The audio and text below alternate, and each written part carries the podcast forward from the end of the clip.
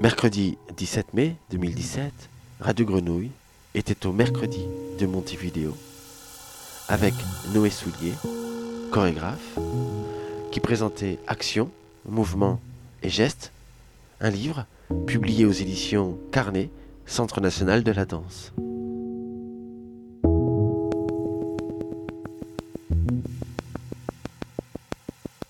Noé Soulier est déjà venu à Marseille. Il est venu à Marseille euh, en 2013 euh, dans le cadre d'une exposition à la friche euh, Belle de Mai. Et il y avait réalisé une performance qui n'est pas sans lien avec ce livre qui va être présenté ce soir. Il était venu aussi au Festival Actoral en 2014, je crois, pour Mouvement sur Mouvement. Noé Soulier est donc chorégraphe, il a une formation de danse classique et puis une formation philosophique aussi et une formation à la danse contemporaine à l'école Parts à Bruxelles, une école dirigée par Anne-Theresa de Kersmaker. Juste quelques petits mots hein, sur ce, livre, mais Noé le présentera plus longuement lors de son intervention et puis après on aura une, discussion. Donc un livre qui euh, propose euh, de multiples façons euh, au fond d'observer une œuvre chorégraphique. c'est un livre qui euh, porte sur euh, euh, notre attention ou ce qu'on observe lorsqu'on regarde un spectacle, un spectacle de danse. Et pour ce faire, Noé Soulier déplie une sorte de, de pensée que je qualifierais d'analytique ou de découpage. par exemple, les actions sont pensées à partir des, catégories de, de, fin, de finalité, de but, de conséquences, mais aussi d'intention les actions que l'on voit sur scène. Et ce découpage va lui permettre de distinguer euh, différentes façons de percevoir un mouvement. Mais cette, euh, ces façons de percevoir un mouvement, c'est aussi différentes façons, d'une certaine manière, après de les vivre, ces, ces mouvements.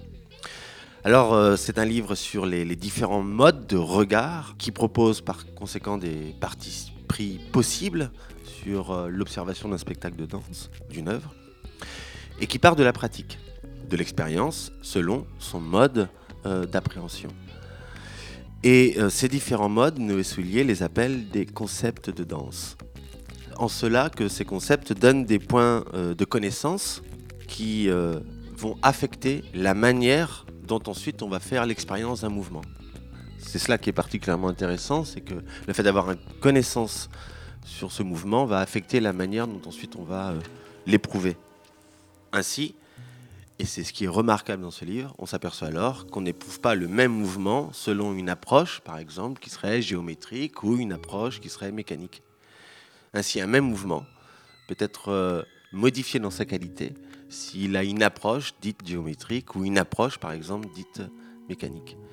C'est cette différence qui s'inscrit à l'intérieur d'un même mouvement, hein, une différence qui n'est pas la différence de la répétition, mais lié à la manière dont on va l'appréhender, l'approcher, le concevoir. Donc voilà un peu l'enjeu de ce, livre. Noé va le déplier beaucoup plus amplement et ensuite on aura une discussion euh, ensemble sur, euh, sur ce livre. Merci Noé Soulier d'être venu ce soir.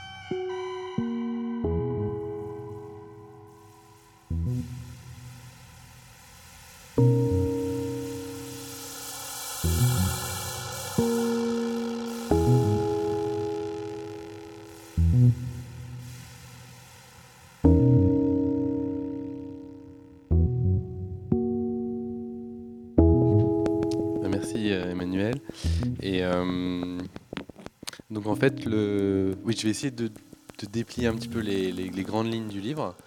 Et hum, c'est le résultat d'une recherche qui, a commencé en fait déjà quand j'étais euh, à Parts. Et hum, à Parts, par exemple, on a fait un atelier où on a appris euh, la pièce de, Trisha Brown, euh, Set and Reset. Et avant d'aller à Parts, j'avais fait principalement de la danse classique. Euh, et en fait, j'ai eu beaucoup de mal, au début du moins, à, exécuter la, phrase de mouvement qui est à la base de cette reset. J'arrivais pas à obtenir la bonne qualité de mouvement. C'était pas qu'il y avait un mouvement en particulier qui soit, très difficile à exécuter, c'était tous les mouvements où il y avait euh, une qualité de mouvement que j'arrivais pas à obtenir. c'était assez frustrant, et donc ça m'a pas mal travaillé. Et, et au bout d'un moment, je me suis rendu compte que si j'arrivais pas à obtenir cette qualité de mouvement, c'est parce que j'avais perçu cette phrase de mouvement au départ à travers ce qu'on pourrait appeler euh, l'œil de la danse classique, ou le regard du moins de la danse classique. Et on va, je vais affiner un peu, mais pour, pour schématiser vraiment, euh, dans la danse classique, les mouvements sont, en gros sont définis de manière géométrique par euh, des courbes, des lignes, des vecteurs, tandis que dans cette Henry ils sont davantage définis en termes mécaniques, c'est-à-dire avec un corps qui a une masse et qui est soumis à des forces, l'inertie, la gravité et euh, la force musculaire.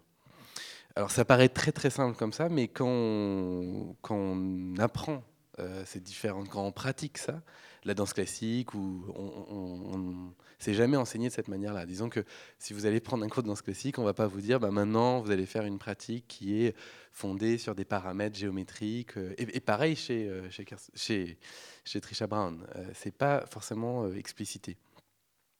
Et d'ailleurs, moi, avant de me confronter à cette Henry VII, j'avais pas du tout conscience d'avoir un mode d'approche du mouvement particulier. Pour moi, c'était le mouvement en général, c'était le mouvement par défaut.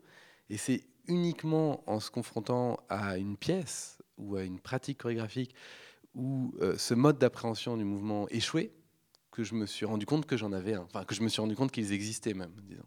Avant, c'était complètement inconscient.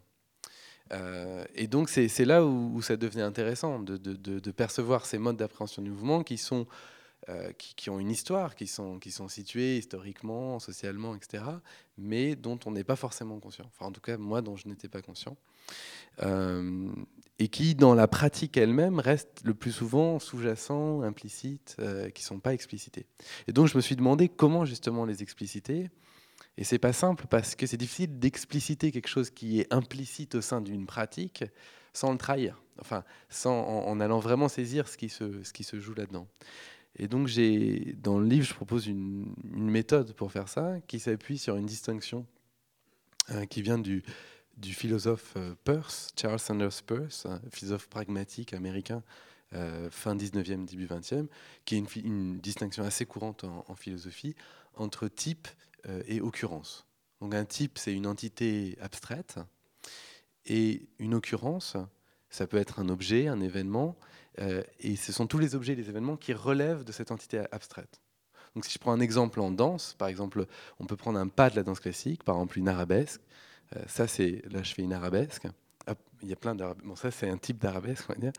Euh, et là, probablement, au moment où je parle, il y a des gens, il y a plein de gens dans le monde qui doivent être en train de faire des arabesques dans des cours de danse. Et chacune de ces arabesques est unique. Là, si je refais une arabesque euh, c'est pas le même mouvement. Elles ont eu lieu à deux moments différents. Elles sont toutes uniques. Mais tous ces mouvements uniques doivent avoir quelque chose en commun pour que ce soit des arabesques. Il faut bien qu'il y ait quelque chose en commun pour qu'on les appelle des arabesques. Et ce quelque chose qu'elles ont en commun, c'est ça le type, en fait. Le type, c'est ce qui est requis euh, pour qu'un mouvement soit une arabesque.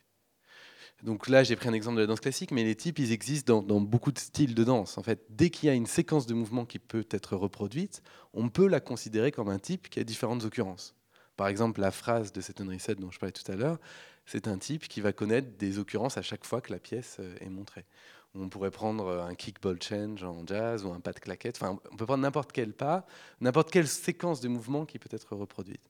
Et même si on pense à l'improvisation, s'il s'agit d'une improvisation un peu structurée, enfin, je veux dire, s'il s'agit d'une improvisation où il y a des règles, on peut euh, considérer que ces règles vont constituer un type et que chaque fois qu'il y a une, improvisation qui respecte ces règles, c'est une occurrence euh, de ce type. Donc on voit qu'il y a, disons que la plupart des pratiques chorégraphiques développent euh, des types.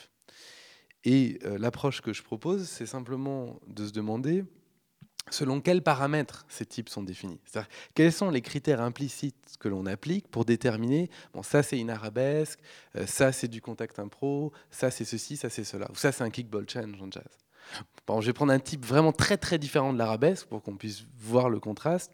Euh, il y a une pièce d'Yvonne Rainer euh, qui s'appelle Parts of Some Sextets, qui des années, de la fin des années 60, qui est construite sur une liste de tâches et une de ces tâches, c'est euh, déplacer la pile de, une pile de matelas d'un côté à l'autre de la scène.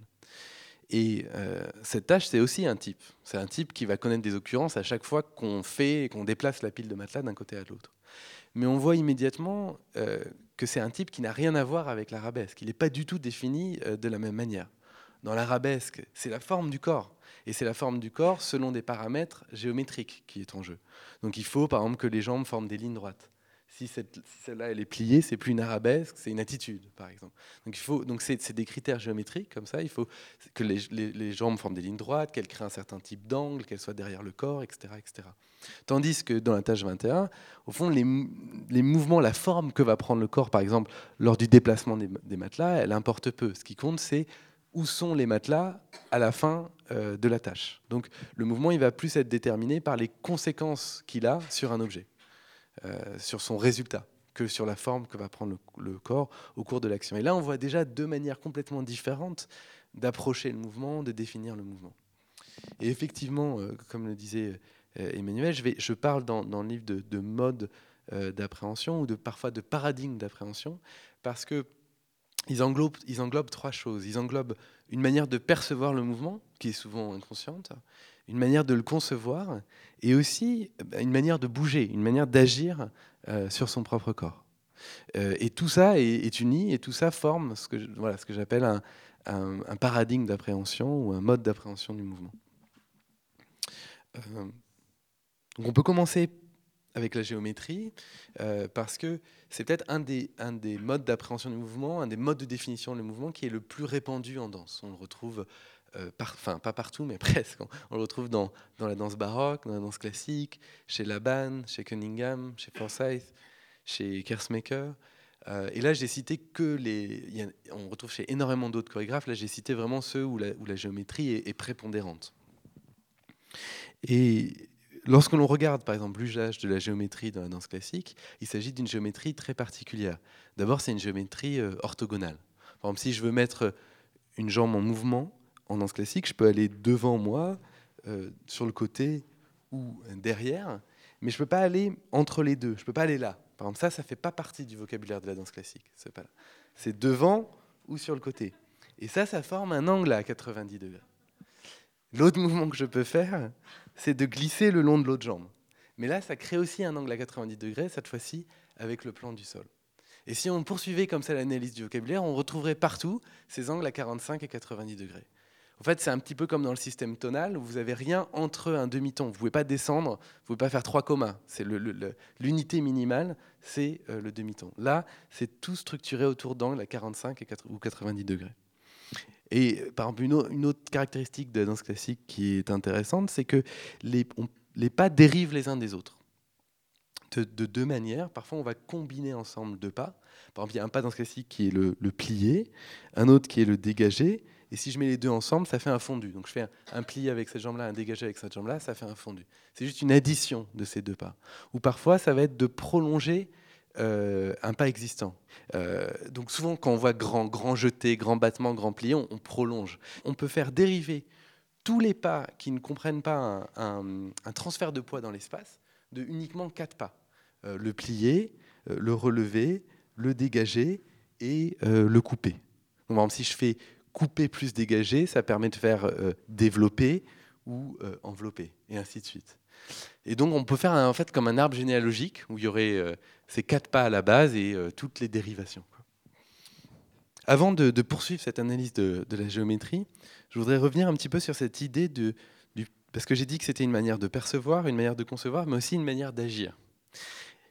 ces paradigmes d'appréhension. Et là, dans la manière d'agir, il y a quelque chose d'assez particulier en danse qui est que la plupart du temps, le danseur, il, il agit sur son propre corps.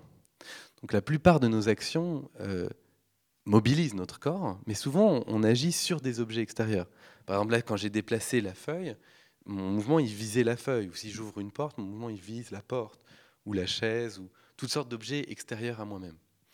Euh, tandis que si je fais une arabesque et que je forme une ligne droite avec mon bras, mon mouvement, il vise mon bras. Je n'agis pas sur un objet extérieur. La, cible de, mon mouvement, de mon action, elle est au sein de mon propre corps. Et donc, euh, c'est très particulier parce que la même personne agit et subit l'action. Il est à la fois l'agent et euh, le patient de l'action. Il, agit sur lui-même. Et donc, on a une forme de réflexivité, mais une forme de réflexivité qui a lieu au sein même de l'action. Parce que la réflexivité, c'est un thème tellement présent, par exemple en, philosophie. Mais d'habitude, quand on pense à la réflexivité, on pense plutôt à la réflexivité de la conscience, le fait d'être conscient de soi-même ou de penser à soi-même.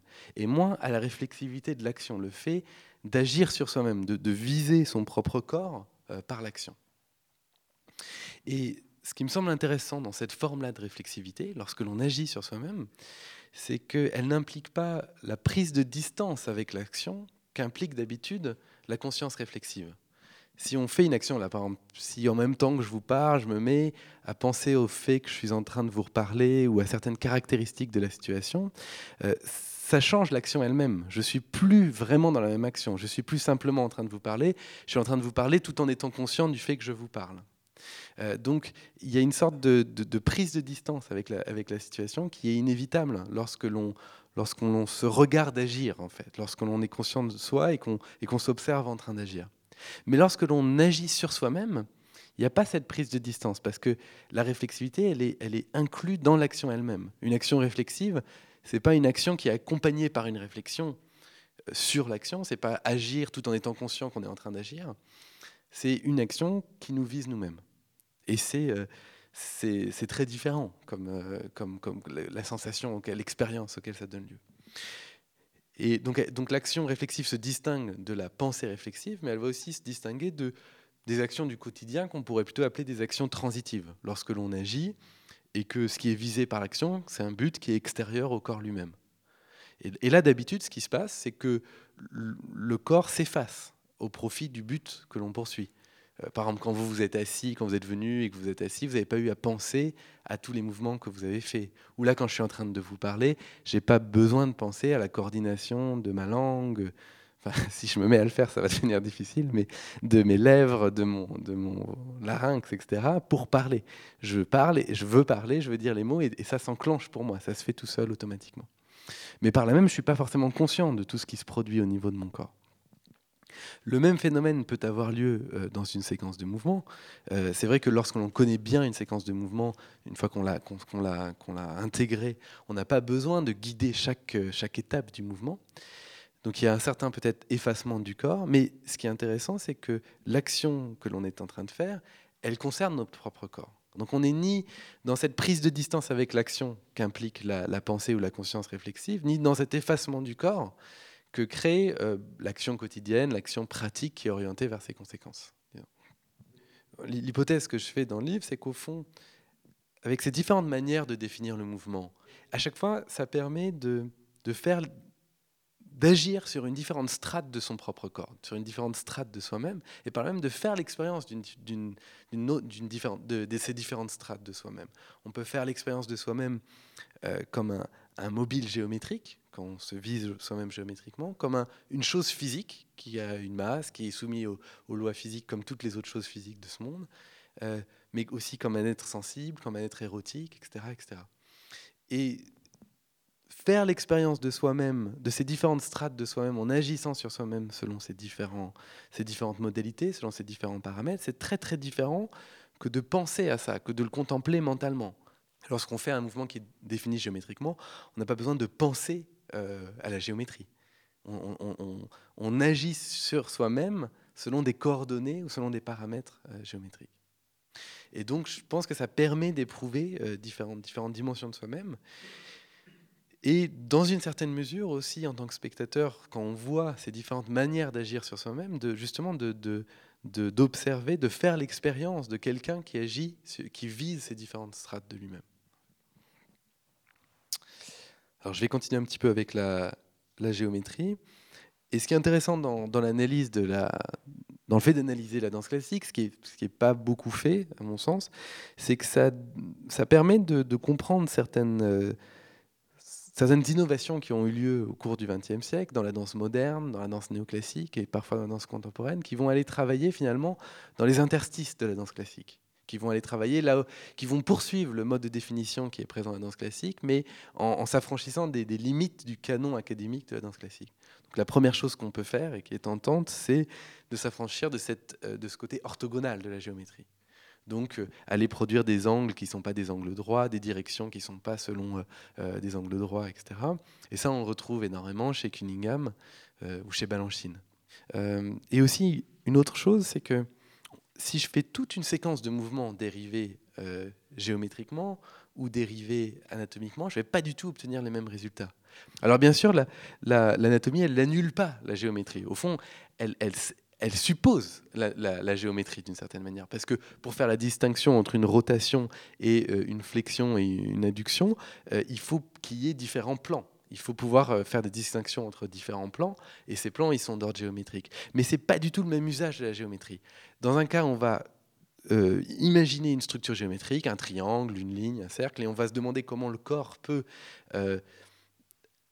quelque part incarner ou quelque part euh, tracer cette structure géométrique qui, est préexistante. Et dans d'autres cas, on va partir de la structure du squelette, de la structure articulée du squelette pour euh, construire les mouvements.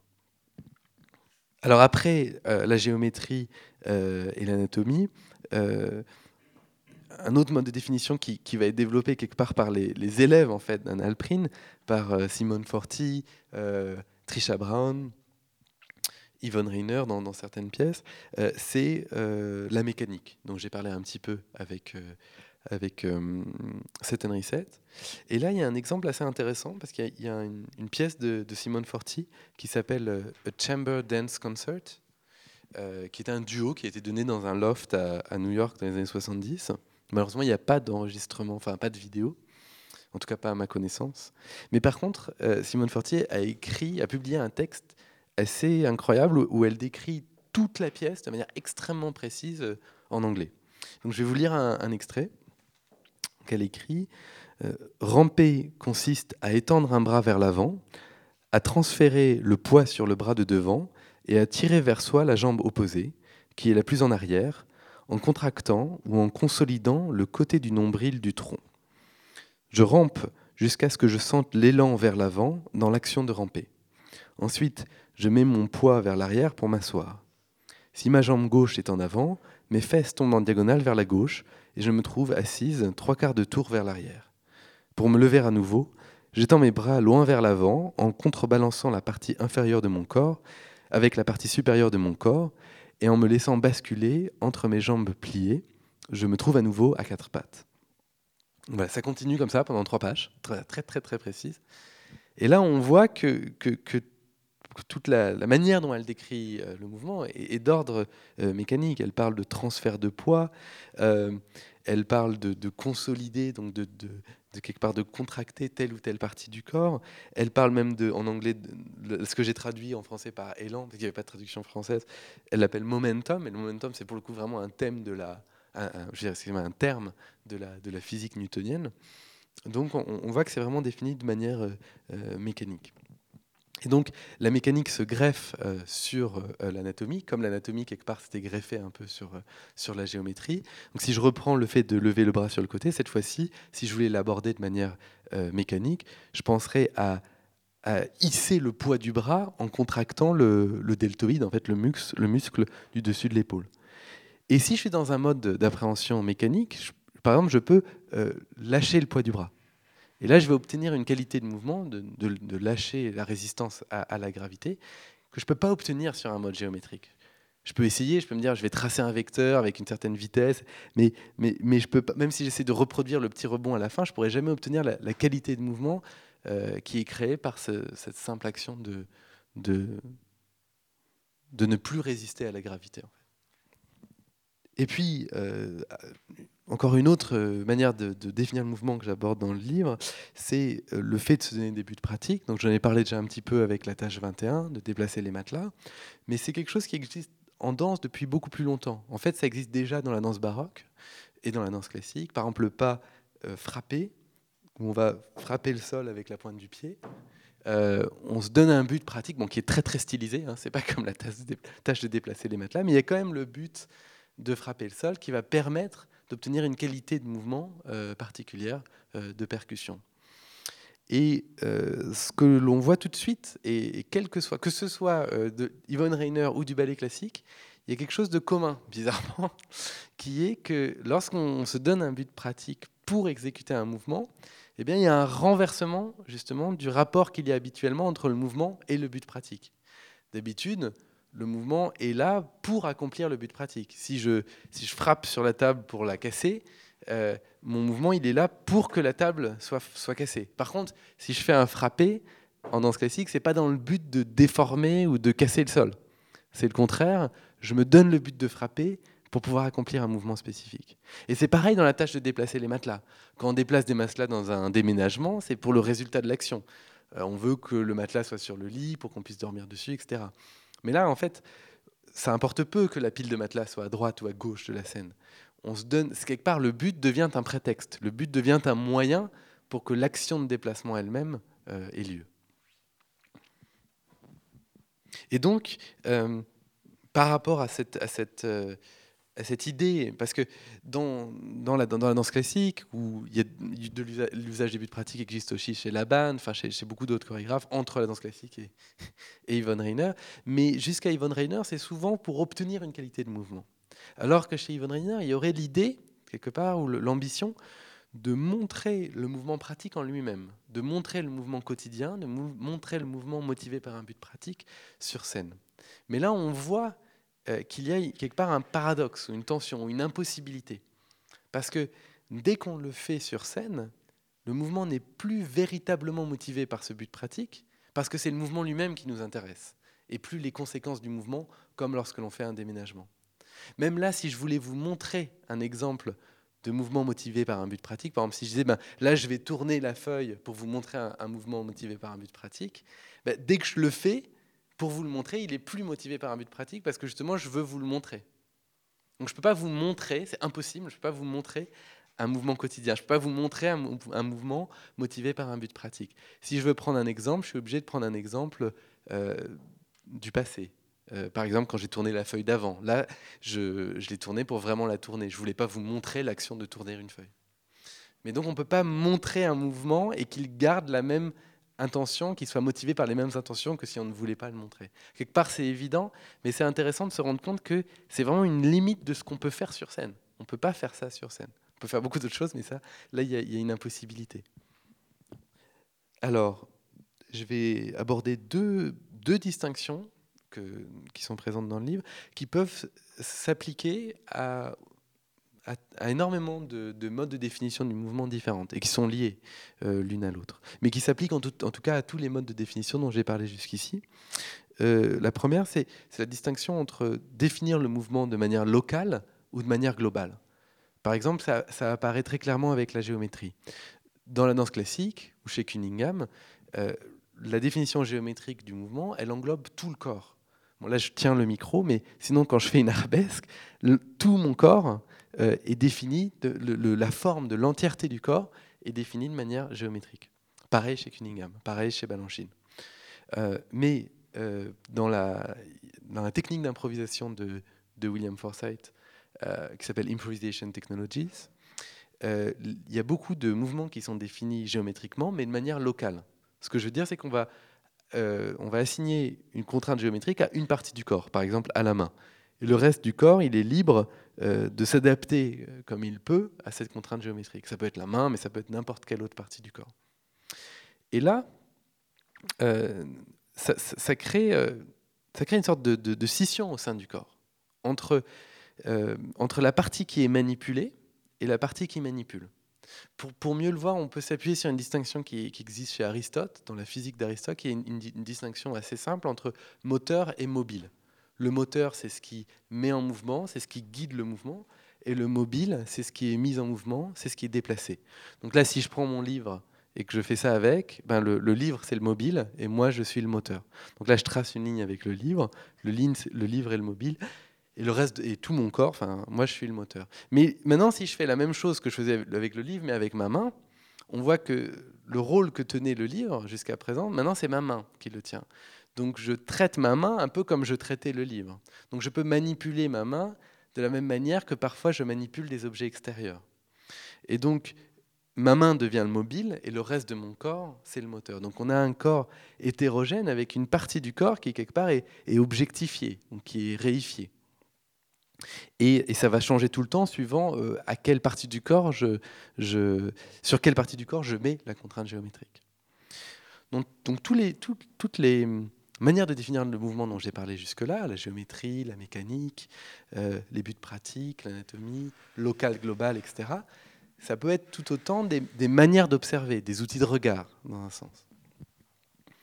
Euh, des manières de prêter attention au mouvement. D'ailleurs, il y, a une pièce de, Simone Forti qui exprime cela de manière assez forte. Et elle a écrit en fait des, comptes rendus de danse qui sont très courts. Je, vais vous en, lire un. Donc c'est compte rendu de danse. Un oignon ayant commencé à, germer a été disposé sur le goulot d'une bouteille. Au fil des jours, il a progressivement transféré sa matière du bulbe au germe, modifiant les répartitions de son poids jusqu'à finir par tomber.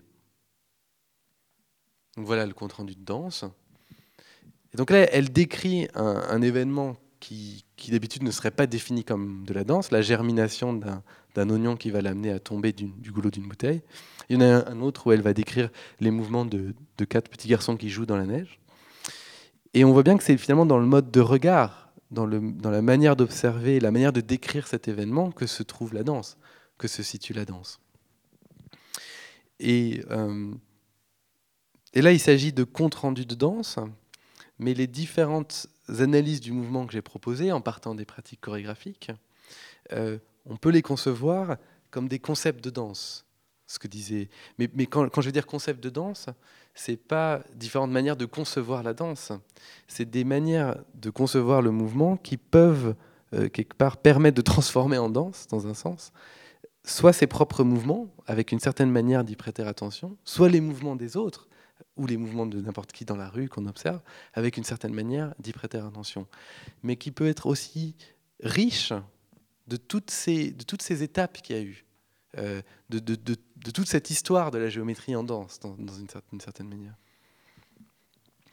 Alors je vais juste... Euh, conclure en, reprenant cette idée de, focale d'attention, donc cette idée que, qui est plus développée dans le livre que ce que je peux le faire maintenant, mais que ces différents modes d'appréhension dont j'ai parlé, c'est pas uniquement des, manières d'agir, c'est pas uniquement des outils pour le chorégraphe et pour le danseur, mais c'est aussi des outils de regard. Euh, et donc, euh, en fait, je, pense que ce qui m'intéresse vraiment, c'est euh, le fait que suivant comment on va concevoir le mouvement, ça va permettre différentes, euh, différentes expériences. Et donc c'est comme différentes focales d'attention qu'on peut employer et qu'on peut employer aussi bien par rapport à ses propres mouvements que par rapport aux mouvements des autres. Et donc c'est dans cette dimension-là que pour moi, le, livre, on peut aussi le concevoir comme une proposition chorégraphique. C'est une proposition chorégraphique qui prend pas la forme d'une pièce, qui prend la forme d'une réflexion, qui prend la forme d'un livre, mais c'est quelque part une œuvre d'observation. C'est une œuvre qui propose une manière d'observer et qui est dans une certaine tradition, parce que depuis au moins les années 50, euh, il y a beaucoup d'œuvres qui, consistent moins à, proposer des nouveaux objets ou des nouveaux événements qu'à proposer des manières de prêter attention à ce qui est déjà présent. La plus connue, c'est peut-être 4 minutes 33 de, de, Cage, où il crée un contexte où on va prêter attention au bruit ou aux sons qui sont déjà présents dans la salle. Mais le compte-rendu de danse que je vous ai lu de Simone Forti, c'est aussi un autre exemple, cette fois-ci dans le genre chorégraphique. Alors là, c'est un, autre cas de ça, on pourrait dire, on pourrait les rapprocher de ces œuvres-là, mais sur un mode conceptuel, avec un, développement, une analyse conceptuelle, mais qui vise finalement à être redirigé aussi, ou en tout cas à, créer un circuit, une sorte d'aller-retour entre l'expérience euh, et l'analyse. Et en cela, on peut parler quelque part d'une œuvre conceptuelle, mais elle est très différente de certaines œuvres conceptuelles des années 60, 70, euh, comme les œuvres de, Joseph Kossuth ou de Lawrence Wiener, les, artistes les plus connus de l'art conceptuel, qui eux visaient à véritablement s'éloigner de l'expérience, dans la lignée de, certains textes de Duchamp en tout cas, de, s'éloigner de, de l'expérience et de dématérialiser autant que possible l'œuvre d'art. Il y a cette, cette série d'œuvres de, Kossuth qui s'appelle euh, Art as Idea as Idea, donc on pourrait dire l'art comme idée comme idée, mais je trouve qu'en français, on peut même le. Enfin, on pourrait dire l'art comme idée en tant qu'idée. Je ne sais pas si c'est juste comme traduction, mais je trouve que ça fait bien ressortir le sens. L'art comme idée, c'est évident. Quelque part, tout, toutes les œuvres incluent des idées qui vont être, euh, euh, qui vont servir à, l'élaboration ou qui vont être transmises ou exprimées par l'œuvre.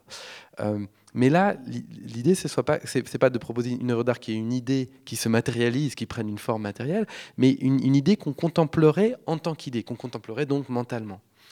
Euh, il y a cette idée de, de, mettre à distance l'expérience euh, perceptive. Alors que là, ce n'est pas du tout le cas. Là, c'est l'idée de, construire une certaine euh, conceptualisation, mais qui va viser à être redirigée vers l'expérience, ou en tout cas à, faire un aller-retour avec l'expérience, où on va se demander comment différentes manières de penser une même situation vont permettre différentes expériences de cette situation et par là même, on peut se demander quelle est la plus fertile. Quelle est la plus fertile pour percevoir ci ou ça? Quel est le point de vue qui crée l'expérience la plus intéressante euh, par rapport à telle ou telle euh, situation? Voilà, merci beaucoup.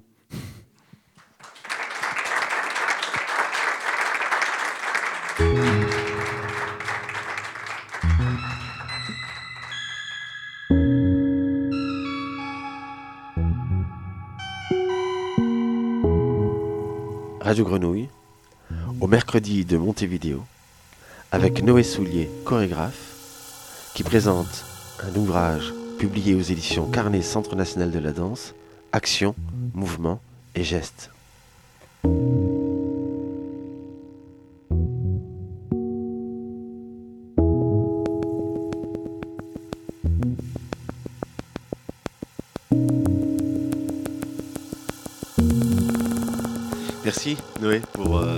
Cette, présentation. Donc tu as parlé d'un certain nombre de chorégraphes, euh, Trisha Brown, euh, Cunningham, Simone Forti. à un moment donné, tu t'appuies sur le travail de Xavier Leroy, produit de circonstance. Une sorte d'autobiographie de Xavier Leroy. Ouais. Je, je, parle de ça à un moment où c'est pas quelque chose dont j'ai parlé là. En fait, c'est un moment du livre où je, où, je réfléchis justement aux outils qui peuvent exister, soit pour, euh, pour orienter en fait l'interprétation et la lecture du spectateur. Euh, donc là, j'ai parlé par exemple de, euh, à des outils qui sont quelque part déjà au sein même du mouvement. Mais il y a aussi toutes sortes d'outils qui peuvent être en amont, en aval. Il peut y avoir la feuille de salle qui peut donner toutes sortes d'informations qui vont orienter. Il peut y avoir le fait qu'il y ait une culture commune, comme dans le ballet. Et puis y avoir aussi ce que disent les performeurs sur scène. Donc c'est là où je prends l'exemple de Xavier Leroy, parce qu'il y a un moment dans la pièce où il dit euh, c'était un moment de sa vie où il, jouait au basket et donc il faisait des exercices pour s'assouplir. Et après il va sur scène et il fait comme ça. Et donc forcément là, quand on a cette information-là, on, ça oriente, ça même, on, peut, on ne peut voir ce mouvement-là que comme une sorte d'exercice d'assouplissement. Alors que s'il y avait exactement le même mouvement dans une pièce de Cunningham, il pourrait exister, on le percevrait pas du tout de la même manière. Et puis après, il parle en manière de, sur un mode très, euh, très technique de, des recherches qu'il faisait à cette époque-là en biologie. Et puis il fait un extrait d'une pièce euh, complètement décontextualisée où il imagine en fait que euh, ses épaules commencent au niveau des coudes. Et donc là, on a, on a l'effet inverse, c'est-à-dire qu'on a un discours qu'on peut absolument pas comprendre parce qu'il utilise des termes tellement techniques hors contexte, et puis un extrait de presse qu'on peut de pièces qu'on ne peut pas non plus comprendre, donc sur lequel on, va peut projeter toutes sortes de choses, mais où donc il y a une sorte de contraste entre un mouvement qui est surdéterminé par euh, le langage qui l'a précédé, et où il n'y a presque pas de liberté d'interprétation pour le spectateur, et un autre mouvement qui est complètement ouvert, où on n'a aucune piste même d'interprétation qui est, qui est proposée. Je voulais t'entendre parler de cette pièce parce que j'ai le sentiment mais tu me diras si, euh, si je me trompe, que euh, au fond, ton travail, euh, il est aussi celui de venir travailler sur la réception, de jouer sur les différents modes de perception mm. et justement d'en user un peu comme ce que faisait aussi à sa manière Xavier Leroy. Ça, c'est un, moment très particulier dans, enfin très particulier, un, moment assez bref dans Produits de circonstances. je, je, pense que dans une certaine mesure, euh, c'est très difficile au fond de faire une pièce euh, sans se préoccuper ou sans même euh, sans viser les modes de réception auxquels elle va donner lieu. Par exemple, idéographie. Mhm. Alors dans idéographie, qui est une pièce qui date de, 2011. C'était la une des premières pièces que j'ai fait en sortant de part. En fait, là, ce que j'ai essayé de faire, c'est de prendre des des argumentaires. enfin, l'idée d'idéographie qui était un peu folle au départ, c'était de se dire est-ce que c'était un peu une réaction aussi, parce qu'il y avait beaucoup de. c'est drôle que ce moi qui dis ça maintenant, mais il y avait beaucoup de textes théoriques sur la danse. Euh. et, euh, et, donc, euh, je m'étais demandé est-ce qu'on pourrait inverser la logique, c'est-à-dire ne pas parler théoriquement de la danse, mais voir s'il y aurait une manière de structurer les idées de structurer une pensée qui pourrait être d'ordre chorégraphique. Et je ne savais pas exactement ce que ça pourrait vouloir dire. Mais finalement, ce que ça a créé, c'est que j'ai utilisé des tas de, bouts de théorie, en fait, qui venaient de champs différents, etc., comme des manières d'orienter l'attention selon différentes focales d'attention sur la situation qui présente. Et dans cette pièce-là, c'était juste moi qui parlais, en gros. Donc, quelqu'un qui parle sur scène. Mais il y a tellement de manières d'observer de, de, ça.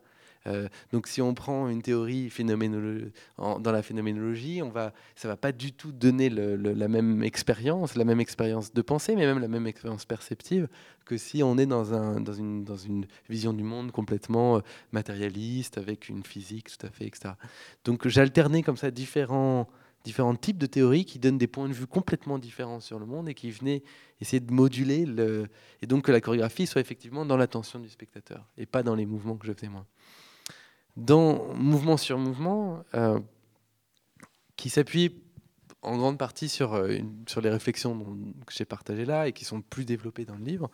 Ce qui était étrange, c'est que quelque part, à la fois je, je, dansais, je faisais des mouvements qui, avaient toute une, une, logique à eux, mais en même temps, je proposais en temps réel, en parlant, énormément de voir, comme je l'ai fait avec vous là, énormément de manières de voir le mouvement.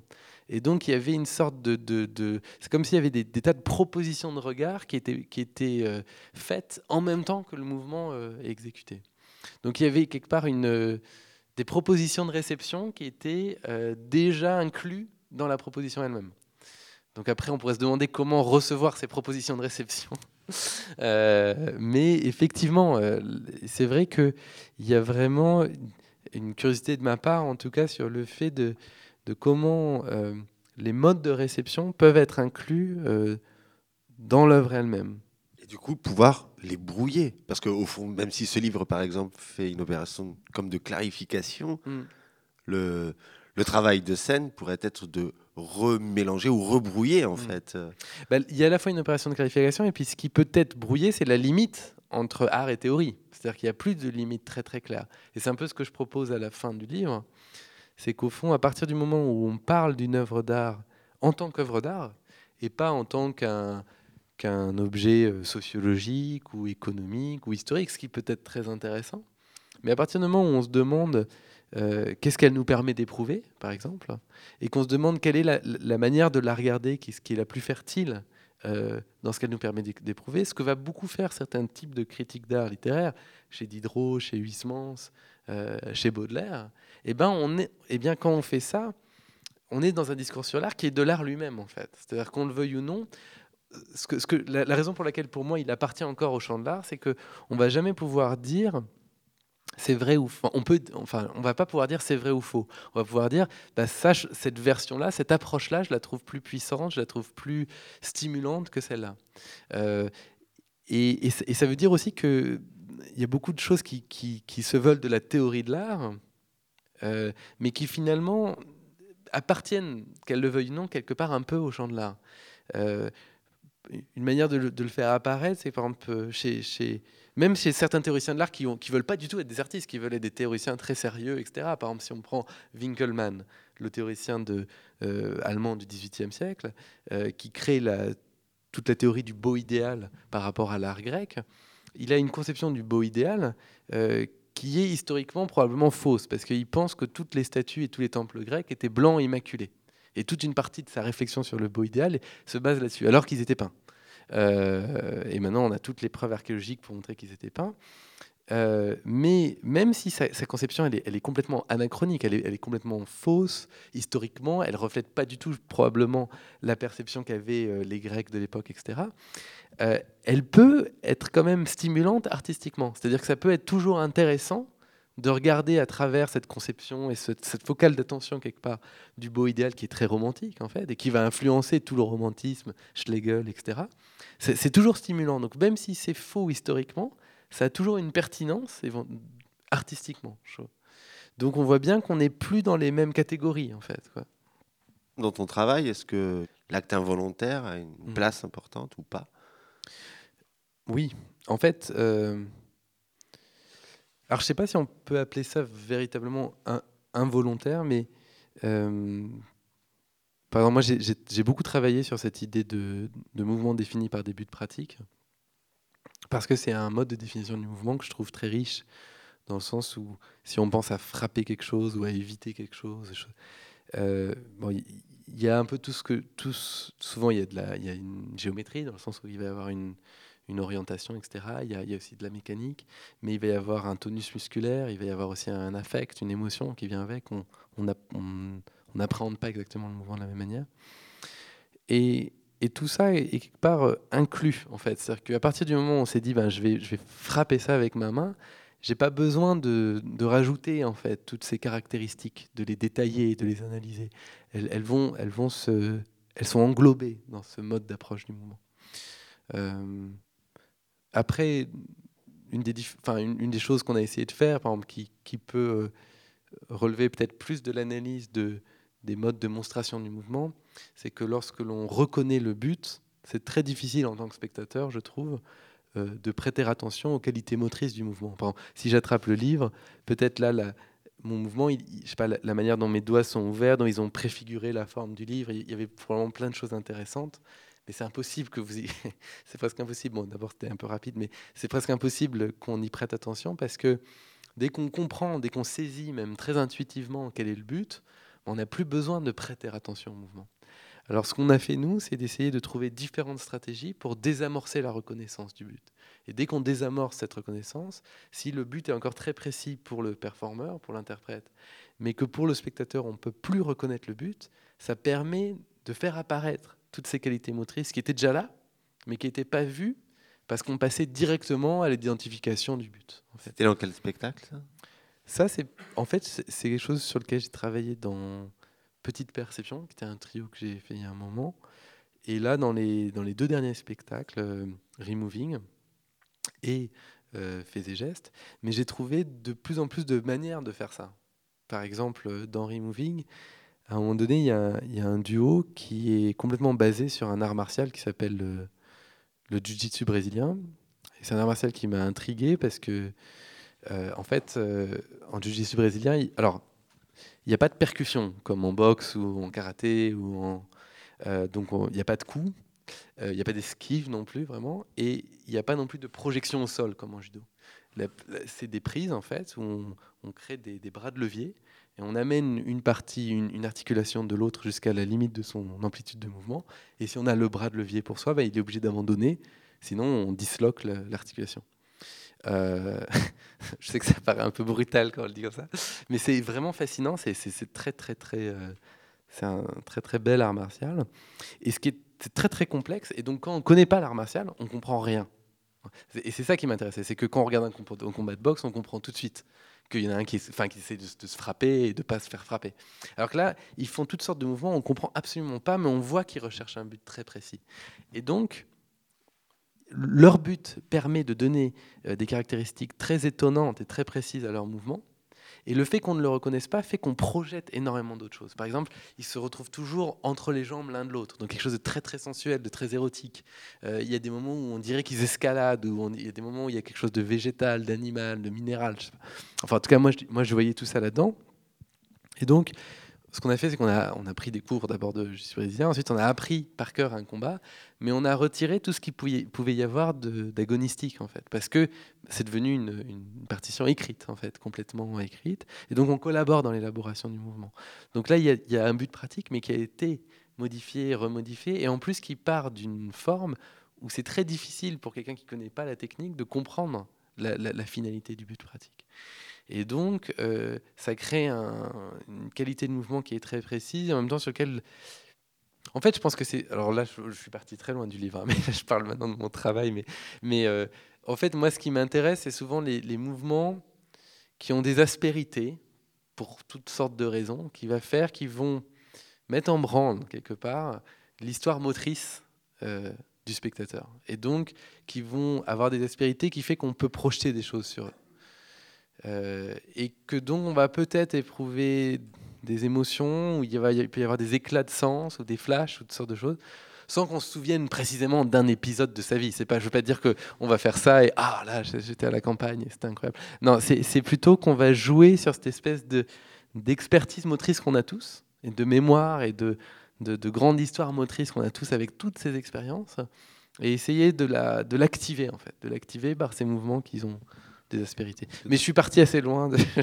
Ben, enfin, on retrouve dans le livre, tu cites, je crois, un extrait de plutôt du côté de la neuroscience. Oui. Où euh, bon, il y a tout un travail qui explique que lorsqu'on regarde quelqu'un faire un mmh. geste, on le fait aussi d'une certaine manière. Oui. Et donc, euh, ce que tu dis, finalement, n'est pas si loin sur faire en sorte que l'exploration euh, mmh. motrice ait lieu pour le spectateur oui. En regardant le danseur faire cette exploration. Ça, c'est vrai que c'est quelque chose d'assez fascinant. vous avez c'est tout, toute cette, mais tous les processus miroirs. Il y a les neurones miroirs qui sont les plus connus, mais il y a toutes sortes de processus miroirs où finalement, euh, apparemment, euh, pour décrypter un mouvement, le, système moteur va le va quelque part le, le, lancer en interne, sans aller jusqu'à l'actualisation, mais il va lancer le même processus moteur, et c'est ça qui permet la reconnaissance en fait. Euh, et et c'est vrai que souvent, euh, quand on voit un mouvement très extrême, par exemple, on, ressent physiquement euh, cette. Euh, Mais c'est drôle, je, lisais l'autre jour un, texte d'Adam Smith, en fait, la, théorie des sentiments moraux, et ça commence par ça, en fait. Ça commence par une analyse de l'empathie, en fait, qu'on a par rapport au mouvement des autres. C'est assez fascinant comme texte. Le premier chapitre, c'est, je vous le recommande.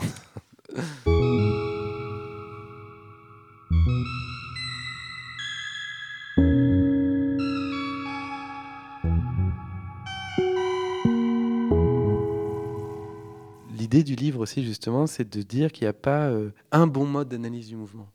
Et que l'intérêt, c'est qu'il y en ait plein. Et qu'il ne soient pas réductibles les uns aux autres. Parce que, par exemple, on pourrait comparer avec la. Ce qu'essaye de faire la banne, c'est de, trouver le mode d'analyse, enfin, le ou les modes, en tout cas, mais les modes d'analyse universels. Donc, une manière d'analyser le mouvement auquel on pourrait ramener tous les mouvements. On pourrait analyser aussi bien euh, les gestes que l'on fait euh, pour un accouchement, qu'une performance de buto, que euh, un truc de danse classique et un truc de Cunningham. Euh, je pense que à chaque fois qu'on fait ça, à chaque fois qu'on a cette volonté universelle, on, simplifie énormément les choses. C'est-à-dire que c'est un peu ce que j'essayais de montrer par la différence entre le géométrique et le mécanique on peut pas, on peut pas les réduire les uns aux autres. On peut pas réduire euh, l'approche par un but pratique. Euh, on peut bien sûr l'analyser, on peut noter tout ça de manière géométrique. On peut tout voir de manière géométrique, par exemple. Mais on va pas euh, saisir ce qui fait la spécificité de cette approche-là du mouvement ou de cette approche-là du mouvement. Donc, justement, moi, ce que j'essaie de faire dans le livre, c'est pas de dire, tiens, il y a ce mode d'approche-là qui est bon pour tout, mais de dire, il y a plein de modes d'approche du mouvement et c'est justement leur diversité et le fait qu'ils soient pas réductibles les uns aux autres qui fait leur intérêt. Et d'ailleurs, je pense que ce qu'il peut y avoir de plus créatif quelque part, c'est d'arriver à développer. Enfin, ce pas forcément ce qu'il y a de plus créatif, mais une, des dimensions vraiment intéressantes de la création chorégraphique, c'est quand petit à petit, soit un groupe de gens, soit une personne, soit développe euh, soit une variation sur un mode d'approche existant, soit un nouveau mode d'approche, même s'ils inventaient aucun mouvement nouveau. Par exemple, il y a des mouvements nouveaux qu'on peut inventer euh, tout en restant dans le mode géométrique. Il y a des pas de danse classique qui ont été inventés dans les années 60, dans les années 70, par exemple en URSS. Des trucs encore plus virtuoses. Mais on pourrait dire, bon, il y a une forme d'innovation là, mais elle ne change pas la donne, elle ne change pas le mode d'appréhension du mouvement. Alors qu'on pourrait, ce serait une sorte d'expérience de pensée un peu borgésienne, mais on pourrait imaginer quelqu'un qui ferait une variation de danse classique avec les mêmes mouvements entre guillemets, mais avec un mode d'approche tellement différent que ce serait plus les mêmes, que ce serait à la fois les mêmes mouvements mais d'autres mouvements. Euh, bon, alors ce serait plus les mêmes mouvements en fait, de fait, et ce serait presque impossible de faire ça. Mais ce que je veux dire, c'est que c'est que peut-être l'intérêt des pratiques chorégraphiques est plutôt peut-être dans ces différentes euh, focales d'attention qu'ils vont proposer, dans ces différentes manières d'appréhender le mouvement qu'ils proposent, que dans les mouvements particuliers euh, qui en résultent par rapport à ce que tu viens de dire sur la notation Laban, mhm. justement par rapport à ces enjeux de notation, il y a eu toujours dans l'histoire des notations de chercher finalement la notation effectivement qui engloberait mhm. euh, toutes les possibilités. Mhm. Et du coup, ce que tu viens de dire là, c'est que au lieu de chercher une notation unique, c'est accepter qu'il puisse y avoir au fond plusieurs écritures différentes. Je me demandais si ce livre n'était pas un livre de traduction. Euh, peut-être, mais alors très très humble, un peu comme un traducteur. Enfin, je veux dire, euh, en acceptant le bah, en, fait, c'est presque plutôt un. Alors, je sais, c'est compliqué. D'abord, je suis tout à fait d'accord sur, euh, sur l'écriture. Je pense que tout système d'écriture est obligé de s'appuyer sur certains paramètres, au dépend d'autres paramètres. Un, système d'écriture qui noterait tout à la fois, ce serait plus un système d'écriture. De toute façon, il serait plus utilisable. Et puis, ce serait pas un système d'écriture, ce serait une reproduction, en fait. Ce serait faire. Pour vraiment faire ça, on serait obligé de refaire euh, les mouvements eux-mêmes. On ne pourrait pas les noter. Donc à partir du moment où on note, ça veut dire qu'on formalise, ça veut dire qu'on modélise, et on est obligé de modéliser selon certains paramètres et pas selon d'autres. Après, il y a quand même une tentative de modélisation dans ce que je fais. Mais ce que j'essaie de faire, c'est au lieu de tout ramener à une modélisation, c'est de se demander, à partir de l'expérience, et, en tant que spectateur, en tant que chorégraphe, en tant que danseur, de différentes pratiques chorégraphiques, est-ce qu'on est peut trouver des modes de modélisation qui soient les plus, les plus fidèles possibles, dans un sens? Et qui permettent la traduction. Alors, on, peut appréhender un même mouvement en tant que spectateur avec différents modes de regard. C'est-à-dire que, par exemple, mettons que le danseur il ait fait un mouvement que lui, il a défini de manière géométrique. Euh, nous, on peut le regarder de manière mécanique. On peut voir qu'est-ce que ça produit mécaniquement, cette définition géométrique. On peut le regarder géométriquement, etc., etc. Mais on peut le regarder localement ou globalement. Mais quand je dis regarder localement, ça veut dire qu'on va focaliser sur une partie du corps, qui n'est pas forcément l'endroit où lui avait focalisé. Peut-être lui, il avait, dit, il avait mis une contrainte globale sur la main, mais nous, on se focalise sur la, courbe que décrit le genou. Et donc, euh, c'est des outils de regard, c'est des outils d'action et de conception du mouvement. Euh, et il peut y avoir accord ou pas entre le mode de définition de celui qui l'exécute et celui qui le regarde. Et les deux cas peuvent être stimulants. Alors moi, je pense que ça peut être intéressant si, euh, si ça vous intéresse et tout ça. Par exemple, si vous lisez la partie sur la danse classique, après d'aller voir un ballet classique et de voir si, si vous trouvez que c'est stimulant de le regarder de cette mode-là, ou lire le truc sur euh, Trisha Brown et regarder du Trisha Brown. C'est intéressant de voir quand il y a un accord. Mais c'est aussi intéressant de le déplacer, d'utiliser une focale qui n'est pas prévue pour ce mode-là. Euh, donc c'est comme des prismes en fait, ou des filtres. Et, les filtres vont... C'est comme des filtres qui auraient différents types de tamis. Et suivant le tamis, on n'obtient pas les mêmes résidus, enfin on n'obtient pas les mêmes choses. Et donc c'est intéressant de faire passer tout à travers différents types de tamis. Je ne sais pas si je réponds à la question. Merci beaucoup. Merci à toi. Merci à vous. Merci à vous.